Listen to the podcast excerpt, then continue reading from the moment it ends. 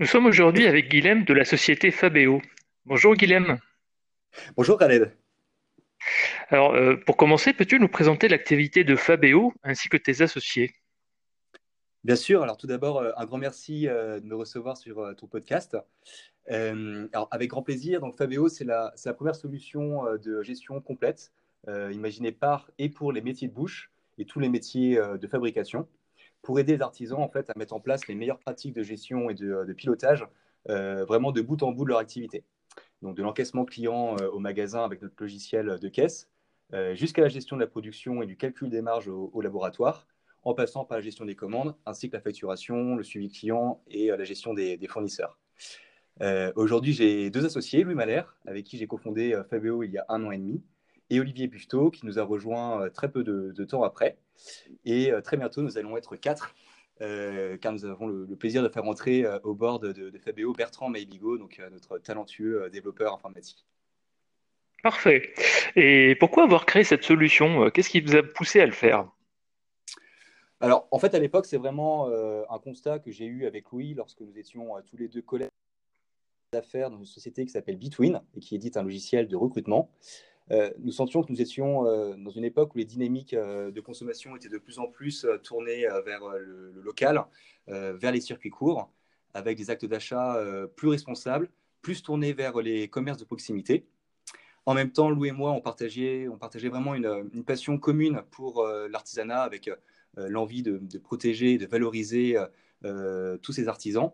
Et ces artisans qui sont vecteurs en fait, des transmissions de savoir-faire avec des métiers qui ont euh, beaucoup, euh, beaucoup de sens.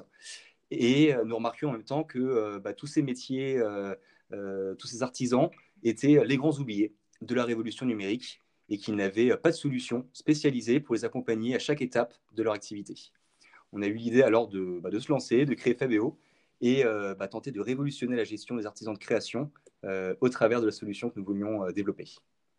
Euh, on n'avait pas encore en fait l'idée euh, à ce moment-là, parce que l'on était en 2019, que euh, bah, la crise sanitaire l'année suivante allait vraiment considérablement ancrer l'importance des artisans de proximité et des métiers de bouche, et que la digi digitalisation allait vraiment exploser, notamment avec le, le, click and collect euh, en, en 2020.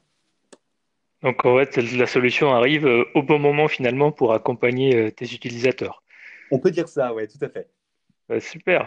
Donc, euh, comment vois-tu l'avenir de Fabéo? Donc là, a priori, il est rayonnant. Quelles sont vos perspectives de développement?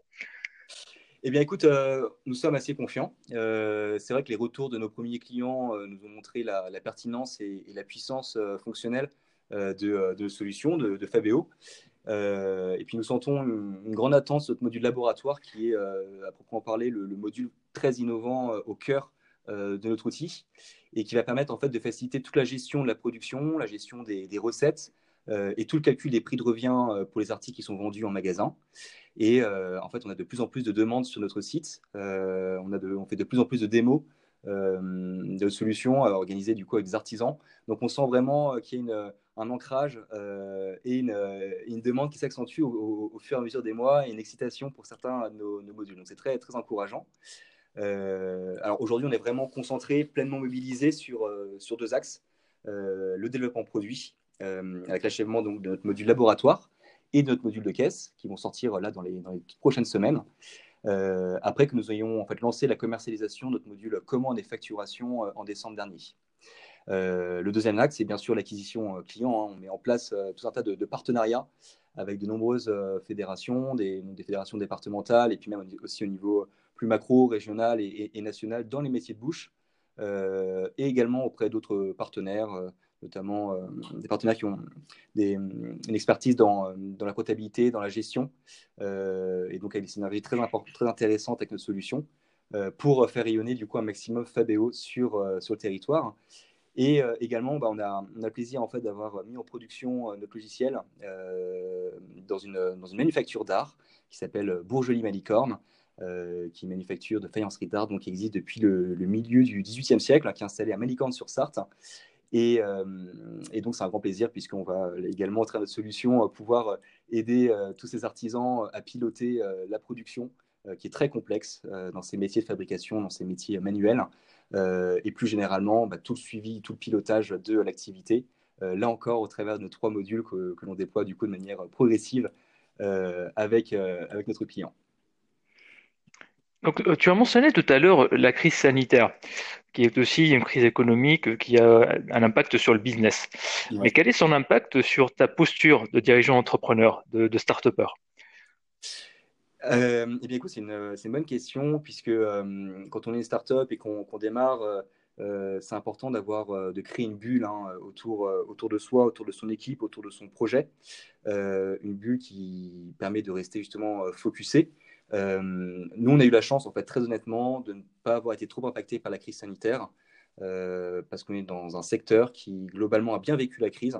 on a des clients pâtissiers, des, charcutiers, des traiteurs euh, qui ont enregistré par exemple plus de 30% de CA en 2020 par rapport à l'année précédente.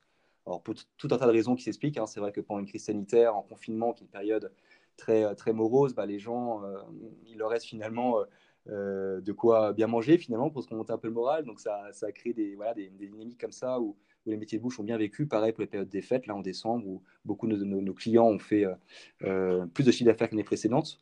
Donc c'est plutôt euh, une chance, une grande chance même pour nous d'être dans un secteur qui est finalement porteur et, résilient et donc, euh, et donc solide dans, dans, la période que nous, nous traversons.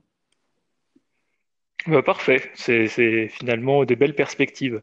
Et pour finir, j'ai une dernière question, c'est qu'est-ce que tu conseilles à des futurs entrepreneurs?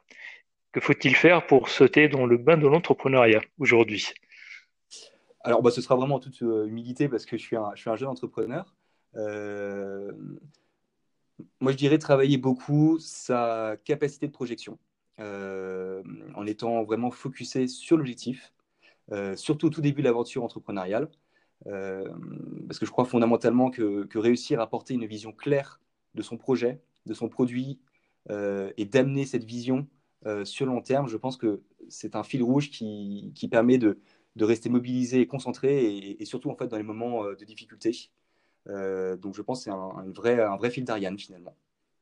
Euh, après, je dirais aussi euh, certainement la, capacité d'exécution. Donc, bien identifier ses points forts, mais surtout en fait les points faibles de son équipe, bien sûr, de son projet, et surtout de soi-même, surtout de soi-même.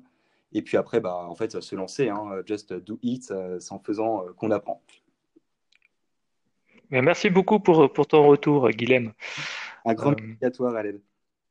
À très bientôt sur Geek Boost. Avec plaisir.